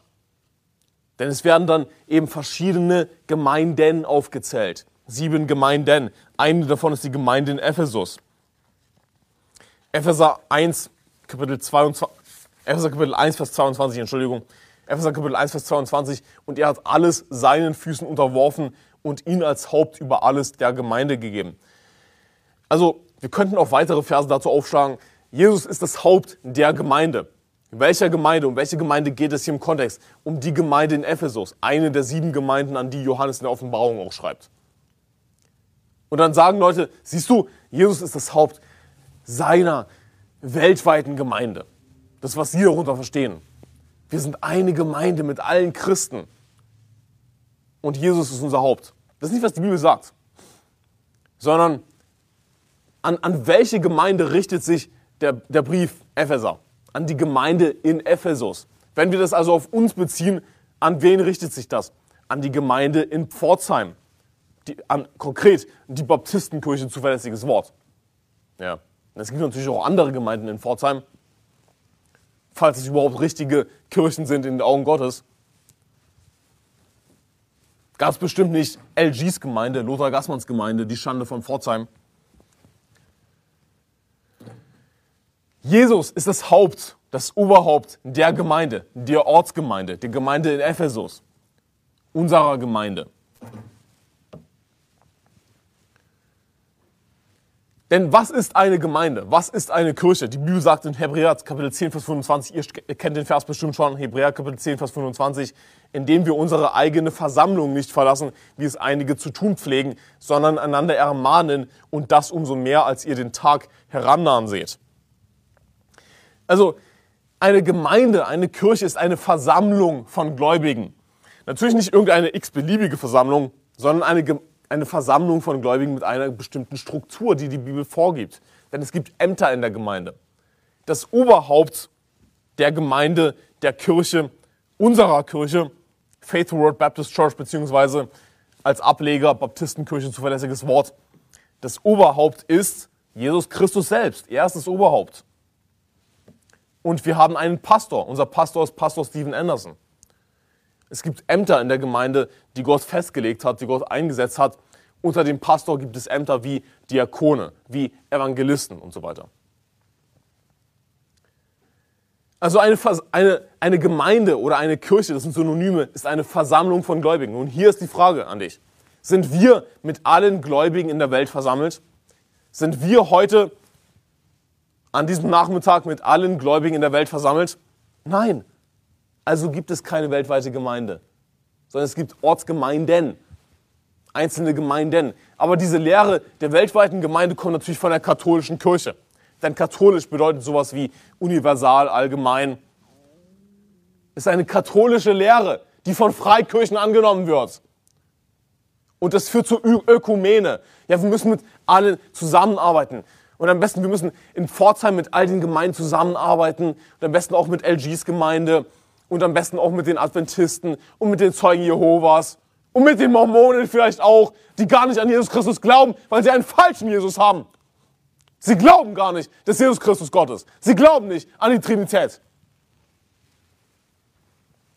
Wir werden nicht mit Irrlehrern zusammenarbeiten. Hey, wir sind nicht eine große Gemeinde. Es gibt Gemeinden. Und das ist gut, dass es verschiedene Gemeinden gibt. Es gibt Leute, die fragen sich, ja, ja, ja, wie? Ja, wie kann es denn sein? Ja, dass es so viele Splittergruppen gibt im Christentum. All diese Splittergruppen. Weißt du was? Es ist, es ist super, dass es so viele verschiedene Gemeinden gibt. So viele Kirchen. Denn die meisten davon sind falsch. Die meisten davon sind voll von Irrlehre und keine richtigen Kirchen. Deswegen ist es gut, dass wir eine Auswahl haben, nicht wahr? Und hier ist das Ding, wenn eine Gemeinde abfällt, wenn eine Gemeinde in Irrlehre geht, wenn eine Gemeinde schlecht wird und die vielleicht wenigen Gläubigen, die noch existieren, diese Gemeinde verlassen, dann haben sie eine andere Option. Deswegen ist es gut, dass es mehrere Gemeinden gibt. Dass eben nicht alles mitgerissen wird in Irrlehre in falsche Lehre. Erst im Himmel werden wir mit allen Gläubigen versammelt sein. Und ja, dann wird es natürlich eine große Gemeinde sein, wenn wir im Himmel mit allen Gläubigen versammelt sein werden. Und Gott will, dass diese Versammlung im Himmel natürlich möglichst groß wird. Achtens, wir lehnen die Lehre des Calvinismus ab. Achtens, wir lehnen die Lehre des Calvinismus ab und glauben, dass Gott will, dass alle Menschen gerettet werden. Die Bibel ist eindeutig zu dem Thema, schlagt Offenbarung 22 auf, Offenbarung Kapitel 22. Die Bibel sagt in 1 Timotheus 2, Vers 4, welcher will, dass alle Menschen gerettet werden und zur Erkenntnis der Wahrheit kommen. Aber Calvinisten wollen das nicht wahrhaben. Sie gehen dann zum Griechischen zurück. Habe ich schon erlebt. Sie gehen zum Griechischen zurück und sagen, ja, im Griechischen, das Wort bezieht sich eigentlich nur auf die Auserwählten. Aber der Witz an der Sache ist, ich lese jeden Morgen das griechische Neue Testament und das stimmt ganz einfach nicht. Das ist ganz einfach gelogen, was diese Leute behaupten. Okay? Dasselbe, was im Griechischen steht, steht in einer korrekten deutschen Übersetzung. Welcher will, dass alle Menschen gerettet werden und zur Erkenntnis der Wahrheit kommen. Und das sind nur die Auserwählten über die Gott bestimmt hat vor Grundlegung der Welt, dass sie gerettet werden, die werden gerettet, die fahren zur Hölle. Das ist nicht, was die Bibel lehrt. Die Bibel sagt, welcher will, dass alle Menschen gerettet werden und zur Erkenntnis der Wahrheit kommen. Hey, Gott liebt die Welt. Er möchte Menschen retten. Diese, diese Hardcore-Calvinisten, sie haben einen falschen Gott. Und sie gehen so weit, die Bibel zu verdrehen, um die Bibel an ihre Lehre anzupassen. Das ist, was sie tun. Das ist, was sie tun. Sie verdrehen Gottes Wort, um die Bibel an ihre Lehre anzupassen. Und das bezieht sich nur auf die Auserwählten. Wenn jemand sowas behauptet, dann sagt er damit, dass Nicht-Auserwählte, dass Ungläubige keine Menschen sind. Denk drüber nach. Streng deinen Kopf an. Aber die Bibel sagt, welcher will, dass alle Menschen gerettet werden. Alle Menschen bedeutet, alle Menschen bedeutet, alle Menschen. Offenbarung 22, Vers 17. Die Bibel sagt außerdem im, in 1. Johannes Kapitel 2 am Anfang, meine Kinder, dies schreibe ich euch, damit ihr nicht sündigt. Wenn aber jemand sündigt, so haben wir einen Fürsprecher bei dem Vater, Jesus Christus, den Gerechten. Und er ist das Sühnopfer für unsere Sünden, aber nicht nur für die unseren, sondern auch für die der ganzen Welt. Sondern auch für die der ganzen Welt. Sondern auch für die der ganzen Welt. Oh, Jesus ist nicht für alle Menschen gestorben. Jesus will gar nicht, dass alle gerettet werden. Das sind nur die Auserwählten. Er ist das Sühnopfer nicht nur für die unseren, sondern auch für die der ganzen Welt. Warum ist Jesus für die Sünden der ganzen Welt gestorben? Lass mich dir die Frage stellen. Denn das, was die Bibel eindeutig sagt, weil er will, dass alle Menschen gerettet werden und zur Erkenntnis der Wahrheit kommen. Ich meine, wozu muss man überhaupt sowas predigen eigentlich? Das ist doch unfassbar. Es sind so einfache Verse. Aber gerade diese einfachen Verse werden angegriffen. Offenbarung 22, Vers 17. Und der Geist und die Braut sprechen, komm, und wer es hört, der spreche, komm, und wer da dürstet, der komme, und wer da will, der nehme das Wasser des Lebens umsonst. Siehst du, Gott will, dass alle Menschen gerettet werden, aber nicht jeder Mensch will gerettet werden. Jesus sagt auch, und doch wollt ihr nicht zu mir kommen. Und doch wollt ihr nicht zu mir kommen, um das Leben zu empfangen. Gott ist nicht das Problem. Jesus hat alles getan. Jesus hat die Menschen geliebt. Was müssen sie tun? Sie müssen einfach nur glauben. Glaube an Herrn Jesus Christus, so wirst du gerettet werden, du in dein Haus. Aber Jesus sagt, doch wollt ihr nicht zu mir kommen, um das Leben zu empfangen. Gott ist nicht das Problem, die Menschen sind das Problem. Denn auch uns ist ein Heilsbeschaft verkündigt worden, gleich wie jenen. Doch das Wort der Verkündigung hat jenen nicht geholfen, weil es bei den Zuhörern nicht mit dem Glauben verbunden war. Bei den Zuhörern, sie sind das Problem. Und wenn jemand ganz einfach das Evangelium immer und immer wieder ablehnt und ja, sich nicht retten lassen will, nur was, was, dann ist es seine Schuld. Dann ist es seine Schuld. Solche Menschen sind ganz einfach böse. Und hier ist das Ding, manche Leute brauchen natürlich mehrere Chancen. Das ist normal. Aber wenn jemand absichtlich das Evangelium immer und immer wieder ablehnt, davon spreche ich. Solche Menschen sind ganz einfach boshaft, sie sind böse und sie werden zur Hölle fahren. Sie sind letzten Endes Müll. Oh, wie kannst du sowas sagen? Und das ist, was die Bibel sagt. Dazu kommen wir später noch.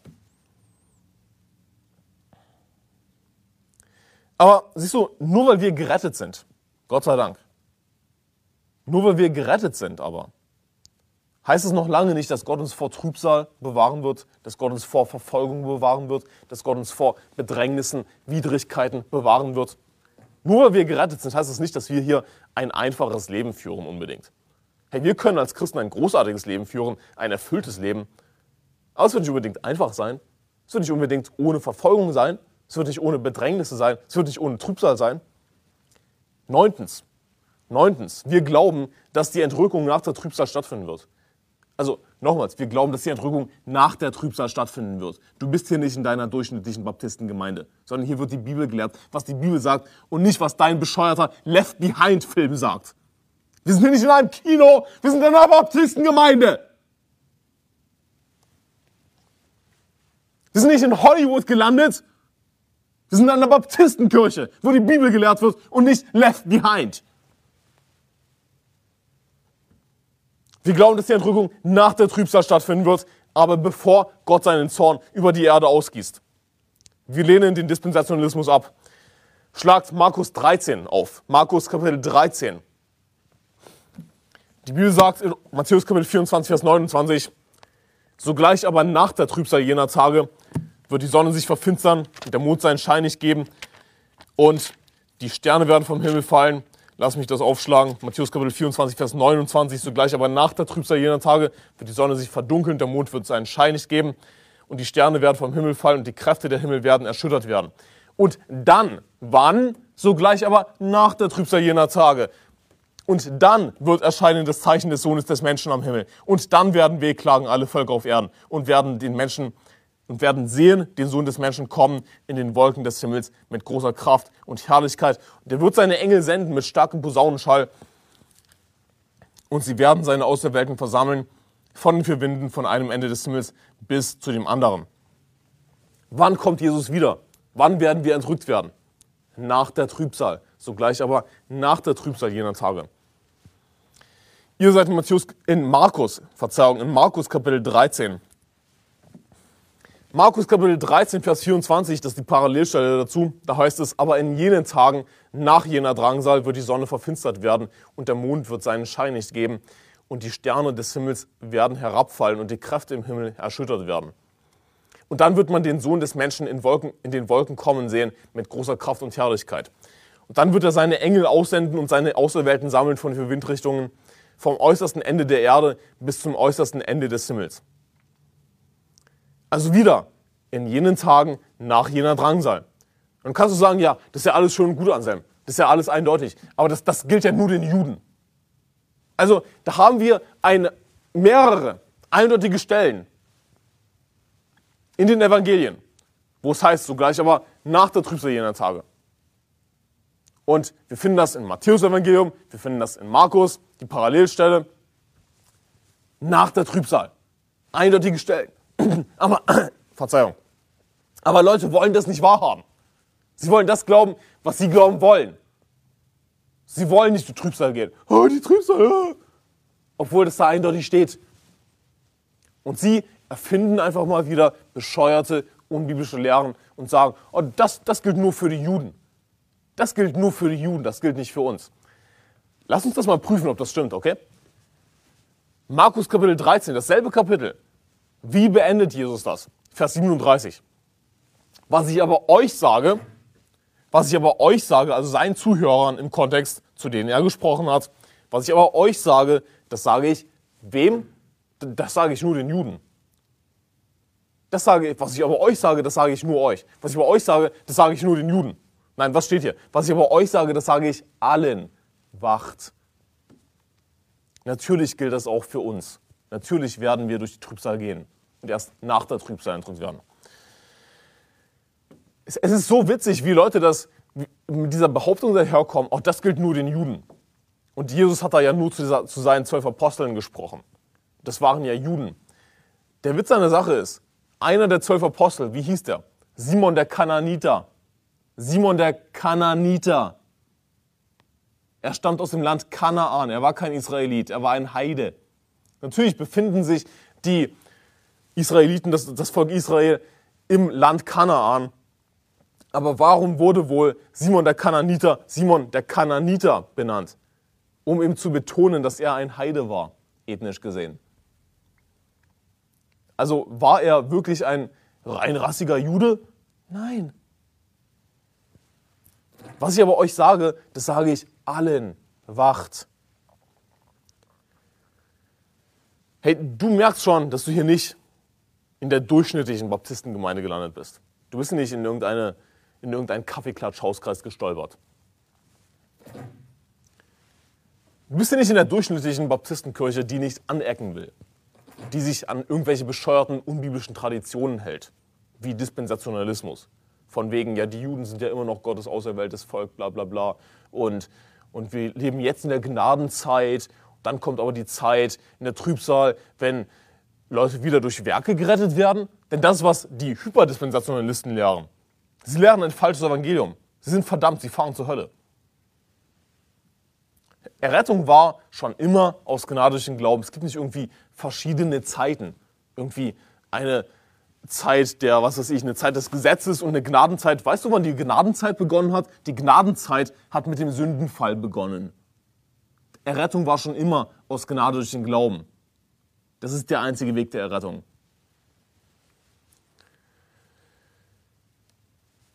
Du bist hier in einer Baptistengemeinde gelandet, die anecken wird.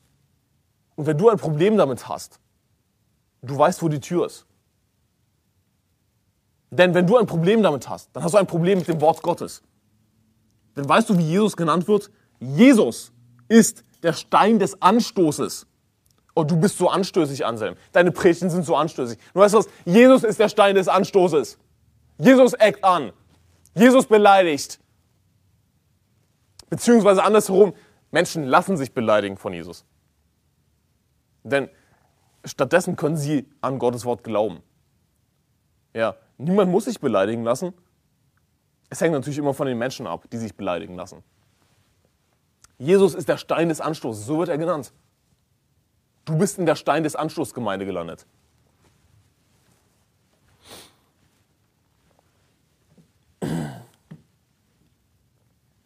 Wir werden hier nicht mit dem gehen, was der Welt gefällt, was gerade in ist, was gerade akzeptabel ist.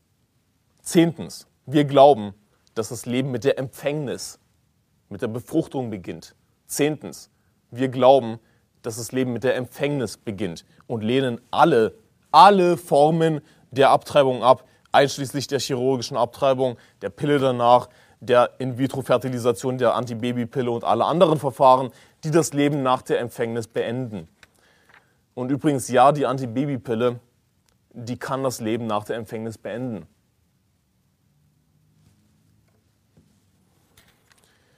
Ihr schlagt Matthäus Kapitel 1, Vers 20 auf. Matthäus Kapitel 1, Vers 20. Ich lese vor aus Psalm 139, Vers 14 bis 15. Da heißt es, ich danke dir dafür, dass ich erstaunlich und wunderbar gemacht bin. Wunderbar sind deine Werke und meine Seele erkennt das wohl. Mein Gebein war nicht verhüllt vor dir, als ich im Verborgenen gemacht wurde, kunstvoll gewirkt, tief unten auf Erden. Ein Baby und wann fängt, an, fängt dieses Baby an zu leben? Wann fängt dieses Kind an zu leben? Mit der Empfängnis. Ein Baby ist kunstvoll gemacht. Es ist wunderbar von Gott geschaffen. Es ist ein Mensch. Es entwickelt sich nicht zu einem Menschen. Es ist nicht irgendwie ein Zellhaufen, sondern es ist ein Mensch, der sich entwickelt als Mensch. Ihr seid in Matthäus Kapitel 1, Vers 20. Da heißt es, während er aber diesem Sinn hatte, siehe, da erschien ihm ein Engel des Herrn im Traum, der sprach, Josefs und Davids, scheue dich nicht, Maria, deine Frau zu dir zu nehmen, denn was in ihr gezeugt ist, das ist vom Heiligen Geist. Scheue dich nicht, Maria, deine Frau zu dir zu nehmen, denn was in ihr gezeugt ist, das ist vom Heiligen Geist. Nicht das, was geboren ist, nicht das, was jetzt schon ein Jahr alt ist, sondern das, was in ihr gezeugt ist, das ist vom Heiligen Geist. Und deswegen sagen wir in Punkt 10 von dem, was wir glauben, dass das Leben mit der Empfängnis beginnt. Nicht erst später, nicht mit der Geburt oder mit sonst irgendeinem Stadium, sondern mit der Empfängnis. Denn was in ihr gezeugt ist, ist vom Heiligen Geist. Das bezieht sich natürlich auf Jesus Christus, logischerweise. Aber wir sehen hier eben, was in ihr gezeugt ist. Jeder Mensch ist natürlich grundsätzlich erstmal von Gott geliebt. Ja. Und ähm, ich greife hier ein bisschen vor. Gott hat uns, jeden einzelnen von uns, wunderbar geschaffen. Und ähm, Gott hat jeden so gewollt, ja, wie ihr heute im Gottesdienst seid. Und wenn jemand das Leben beendet, dass die Bibel eindeutig das Leben mit Leben vergolten wird. Abtreibung ist Mord. Jede Abtreibung ist Mord. Und sollte dementsprechend auch bestraft werden mit der Todesstrafe. Abtreibung ist Mord. Wenn du ein Kind umbringst, wie bezeichnet man das dann? Als Mord. Denn es ist ein Kind, das sich entwickelt als Kind nicht zu einem Kind entwickelt, sondern schon als Mensch entwickelt im Bauch seiner Mutter. Egal welches Stadium.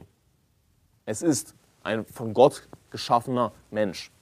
Und wenn jemand das Leben beendet, dann soll sein Leben beendet werden. Abtreibung ist Mord und soll mit dem Tod bestraft werden. Das ist die Bibel eindeutig. Wie krank kann man sein? Wie krank kann man im Hirn sein? Zu sagen, dass Abtreibung ein Menschenrecht sei? Weißt du was? Ist Mord ein Menschenrecht? Du bist krank im Hirn. Jeder Mensch ist natürlich an und für sich erstmal von Gott geliebt. Ich meine, so sehr hat Gott die Welt geliebt, dass es seinen eingeborenen Sohn gab, damit jeder, der an ihn glaubt, nicht verloren geht, sondern ein ewiges Leben hat. Aber später im Leben eines Menschen kann es leider dazu kommen, ja, das ist die Kehrseite, kann es leider dazu kommen, dass Gott aufhört, einen Menschen zu lieben. Spätestens, wenn derjenige zur Hölle fährt. Ich meine, liebt Gott die Menschen in der Hölle? Nein, überhaupt nicht. Das, ich meine, deswegen sind sie in der Hölle. Es kann dazu kommen, dass Gott aufhört, auch schon vorher, nicht das in der Hölle, auch schon vorher, dass Gott aufhört, einen Menschen zu lieben. Es gibt Leute, die jetzt schon Abfall sind, die jetzt schon Müll sind, wandelnder Müll der Gesellschaft. Okay? Die Bibel ist eindeutig, dass Gott aufhört, ja, einen Menschen zu lieben. Die Bibel spricht davon im Propheten Hosea, ich liebe sie nicht mehr. Hat Gott sie geliebt? Hat Gott jeden Menschen ursprünglich geliebt? Ja, natürlich. So sehr hat Gott die Welt geliebt. Jeder Mensch ist erstmal von Gott wunderbar geschaffen. Aber es kann ein Punkt kommen, wo jemand eben den Herrn ablehnt, den Herrn hasst und Gott hasst ihn im Gegenzug. Und Gott verwirft ihn. Und ja, wie kannst du so eine Aussage machen, denkst du dir? Wie kannst du so eine Aussage machen? Ja, dass, dass es Menschen gibt, die Abfall sind. Wandelnder Abfall, wandelnder Müll. Und hier ist das Ding. Jesus, Jesus Christus selbst vergleicht Leute, die zur Hölle fahren, mit faulen Fischen, mit Unkraut. Sie sind letzten Endes Abfall. Wenn du nicht an den Herrn Jesus Christus glaubst, dein Leben ist sinnlos. Elftens, wir glauben, dass Homosexualität Sünde und eine Schande ist, die Gott mit der Todesstrafe ahndet. 3. Mose Kapitel 20, Vers 13. Ihr schlagt 3. Mose Kapitel 20, Vers 13 auf. Wir glauben, dass Homosexualität Sünde und eine Schande ist, die Gott mit der Todesstrafe ahndet. Es gibt Leute, die haben die Chance, gerettet zu werden. Jeder hat die Chance, gerettet zu werden. Und ihnen wird vielleicht sogar das Evangelium verkündigt. Sie erkennen Gott. Aber es kommt der Punkt, dass sie Gott hassen, dass sie Gott ablehnen, dass sie nichts wissen wollen von Gott und Gott verwirft sie. Und dann will ich von euch nichts wissen. Ich habe alles für euch getan. Ich habe meinen Sohn geopfert am Kreuz für euch. Du willst nichts von mir wissen? Du willst mich sogar hassen? Dann hasse ich dich. Dann verwerfe ich dich und mache, dass du nicht mehr glauben kannst. Dass du keine Chance mehr auf Errettung bekommst. Und eine Folge davon, eine Folge davon sind Homos, sind Schwuchteln. Und du sagst, ja, aber Anselm, Jesus ist doch für alle Sünden gestorben. Richtig. Er ist das Sühnopfer für unsere Sünden, aber nicht nur für die unseren, sondern auch für die der ganzen Welt. Jesus ist für alle Sünden gestorben. Aber hier ist das Ding. Was ist mit diesen Leuten? Was ist mit diesen Homos heutzutage? Mit diesem Müll, der da draußen rumläuft? Sie wurden nicht so geboren, sondern das ist eine Folge dessen, dass sie Gott abgelehnt haben, dass sie verworfen wurden. Es ist nicht die Ursache, sondern es ist, es ist das Symptom. Und was soll mit Homos gemacht werden? Nun, die Bibel sagt in 3. Mose 20, Vers 13, 3. Mose 20, Vers 13, wenn aber ein Mann bei einem Mann liegt, als würde er bei einer Frau liegen, so haben sie beide einen Gräuel begangen und sie sollen unbedingt getötet werden. Ihr Blut sei auf ihnen. Ihr Blut sei auf ihnen. Was ist die Lösung für AIDS? Was ist die Lösung für Homosexualität? Ist es irgendein Kurs, irgendeine, irgendeine, irgendeine Therapie? Nein, die Lösung ist die Todesstrafe. Das ist die Lösung. Du willst AIDS beenden? Todesstrafe. Sie sollen umgebracht werden. Korrekt. Ihr Blut sei auf ihnen. Das ist, was die Bibel lehrt. Das ist, was ich lehre. Das ist, was wir hier lernen werden. Und nicht damit aufhören werden. Egal, was die Bibel sagt. E egal, was die Welt sagt. Verzeihung. Hier wird gepredigt, was die Bibel sagt. Und was sagt die Bibel? 3. Mose 20, Vers 13. Wenn aber ein Mann bei einem Mann liegt, als würde er bei einer Frau liegen, so haben sie beide einen Gräuel begangen. Sie sollen unbedingt getötet werden. Ihr Blut sei auf ihnen egal ob das der Welt gefällt, egal ob das dieser Gesellschaft gefällt, verkündige das Wort, tritt dafür ein. Es sei gelegen oder ungelegen. Ist egal, was die Welt sagt, hier wird gepredigt, was die Bibel sagt. 3. Mose, Kapitel 20, Vers 13. Nun, hier ist das Ding. Wir kämpfen natürlich einen geistlichen Kampf, keinen fleischlichen Kampf. Wir nehmen nicht das Gesetz in unsere eigene Hand. Die Regierung ist natürlich dafür verantwortlich, Übeltäter mit dem Tode zu bestrafen, wie zum Beispiel auch Homos. Wie sind diese Leute so geworden? Schlagt Römer Kapitel 1 auf. Römer Kapitel 1.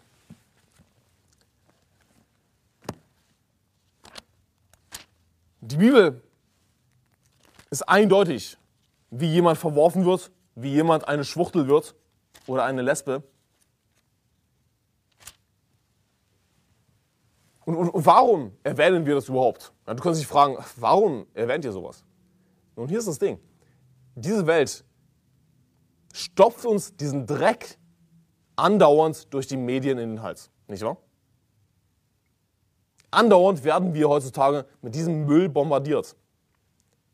Und wir müssen dagegen predigen, denn es ist durchaus ein Thema in der Bibel. Und hier wird der ganze Ratschluss Gottes verkündigt. Okay? Römer 1, Vers 32, da sagt die Bibel, Römer 1, Vers 32, obwohl sie das gerechte Urteil Gottes erkennen. Das ist ja alles nur Altes Testament, was du lernst, Anselm. Das ist ja nur Altes Testament. Ach so? Obwohl sie das gerechte Urteil Gottes erkennen, dass die des Todes würdig sind, welche so etwas verüben, tun sie diese Dinge nicht nur selbst, sondern haben auch Gefallen an denen, die sie verüben. Und dann kommen diese Spezialisten daher und sagen, ja siehst du, das, Anselm, das gilt doch allen Sündern. Wir haben doch alle den Tod verdient. Ach ja, haben wir alle die Todesstrafe verdient? Das ist nicht, was die Bibel sagt.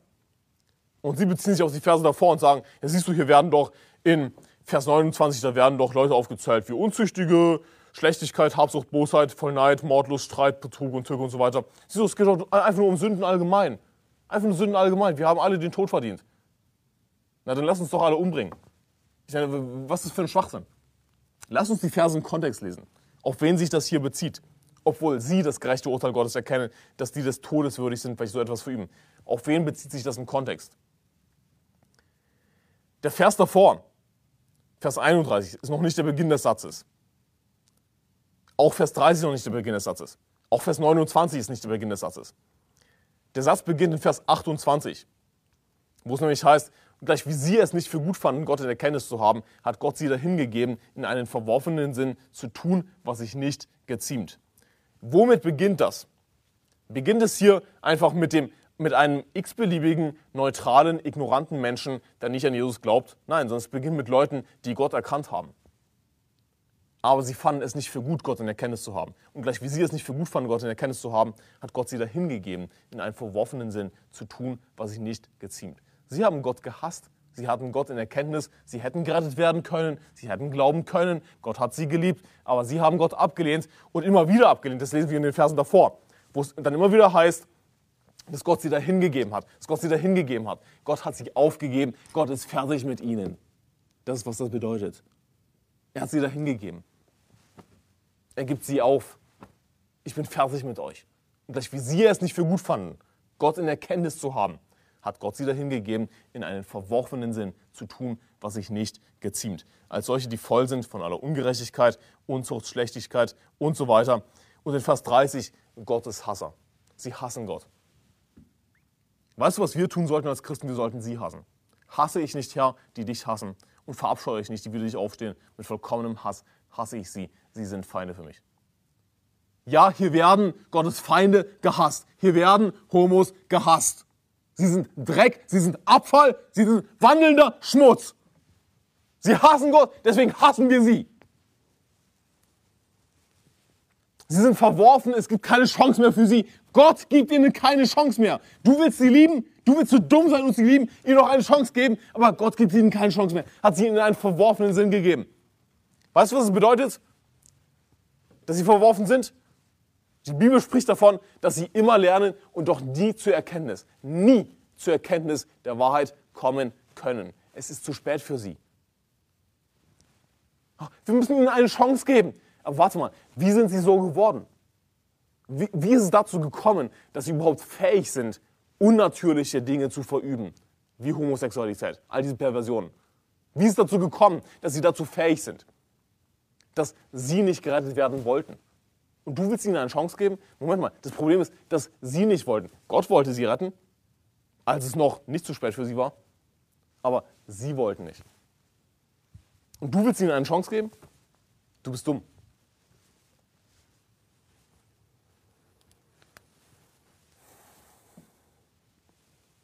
1. Mose 19, Vers 4 bis 5. Du willst dich mit diesen Leuten befreunden? Mit Verworfenen? 1. Mose 19, Vers 4 bis 5, da heißt es, aber ehe sie sich hinlegten, umringten die Männer der Stadt das Haus, die Männer von Sodom, jung und alt, das ganze Volk aus allen Enden und riefen Lot und sprachen zu ihm, wo sind die Männer, die diese Nacht zu dir gekommen sind?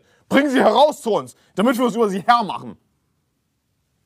Aber achte darauf, es heißt hier, die Männer von Sodom, jung und alt, das ganze Volk aus allen Enden. Jung und alt, das ganze Volk aus allen Enden. Sie haben Kinder mitgebracht. Es waren alle Altersgruppen dabei. Weißt du, was diese Leute sind? All diese Perversen, all diese Homos, all diese Pädophilen, all diese Transen, sie sind Rekrutierer. Sie sind, sie sind keine Reproduzierer. Das ist kein Lebensstil. Das ist ein Todesstil. Sie sind Rekrutierer. Du willst dich mit ihnen befreunden, und weißt du was? Sie werden deine Kinder vergewaltigen. Sie werden versuchen, dich zu vergewaltigen. Sie, sie werden vor nichts zurückschrecken. Denn die Bibel sagt, dass sie voll sind von aller Ungerechtigkeit, haben wir gelesen in Römer Kapitel 1. Das heißt, sie sind fähig zu allem, egal was es ist. Normalerweise hat ein Mensch eine, eine gewisse Hemmschwelle, nicht wahr? Aber bei ihnen wird diese Hemmschwelle aufgehoben. Das ist die Strafe, die sie bekommen dafür, dass sie Gott gehasst haben, dass sie Gott abgelehnt haben. Diese Hemmschwelle wird aufgehoben und sie sind fähig zu jedem widerwärtigen Dreck und haben, tun diese Dinge nicht nur, sondern haben auch Gefallen an denen, die sie verüben. Das heißt, diese Leute finden Mord toll, sie finden Vergewaltigung toll, sie finden all, jeden widerwärtigen Dreck toll, den man gar nicht aussprechen will. Und du willst dich mit diesen super netten Leuten befreuen. Ach, die sind so nett, mit denen kann man so gut reden. Und sie werden dich zerreißen wie Hunde, weil sie Hunde sind. Jesus bezeichnet sie als Hunde. Sie sind schmutzige Tiere. 2. Petrus 2, Vers 6. Ah, das ist alles nur Altes Testament ansehen. 2. Petrus 2, Vers 6. Und auch die Städte Sodom und Gomorra einäscherte und so zum, zum Untergang verurteilte womit er sie künftigen Gottlosen zum warnenden Beispiel setzte. War das ein warnendes Beispiel nur für die Leute im Alten Testament? Nein, sondern womit er sie künftigen Gottlosen zum warnenden Beispiel setzte. Künftige Gottlose. Es geht hier um, um all diesen Dreck. Seien das Homos, seien es Pädophile, seien es Transen, künftigen Gottlosen zum warnenden Beispiel setzte. Nicht nur im Alten Testament, auch im Neuen Testament. Was würde er mit ihnen tun? Sie sind zum Untergang verurteilt. Er wird sie einäschern. Sie werden zur Hölle fahren. Es gibt keine Chance mehr für sie. Du bist in einer Baptistenkirche, die zwölftens Weltlichkeit, Modernismus, Formalismus und Liberalismus ablehnt. Schlagt Römer Kapitel 12, Vers 2 auf. Römer Kapitel 12, Vers 2. Wir gehen hier nicht mit der Welt was die Welt als akzeptabel ansieht, was die Welt als gut ansieht. Denn die Welt wird das Gute böse nennen und das Böse gut. Wir gehen nicht mit dem, was gerade in ist, irgendwie, dass wir hier eine Rockband in der Gemeinde haben, irgendwie Hillsong oder irgendwas. Wir werden nicht mit dem gehen, was gerade modern ist.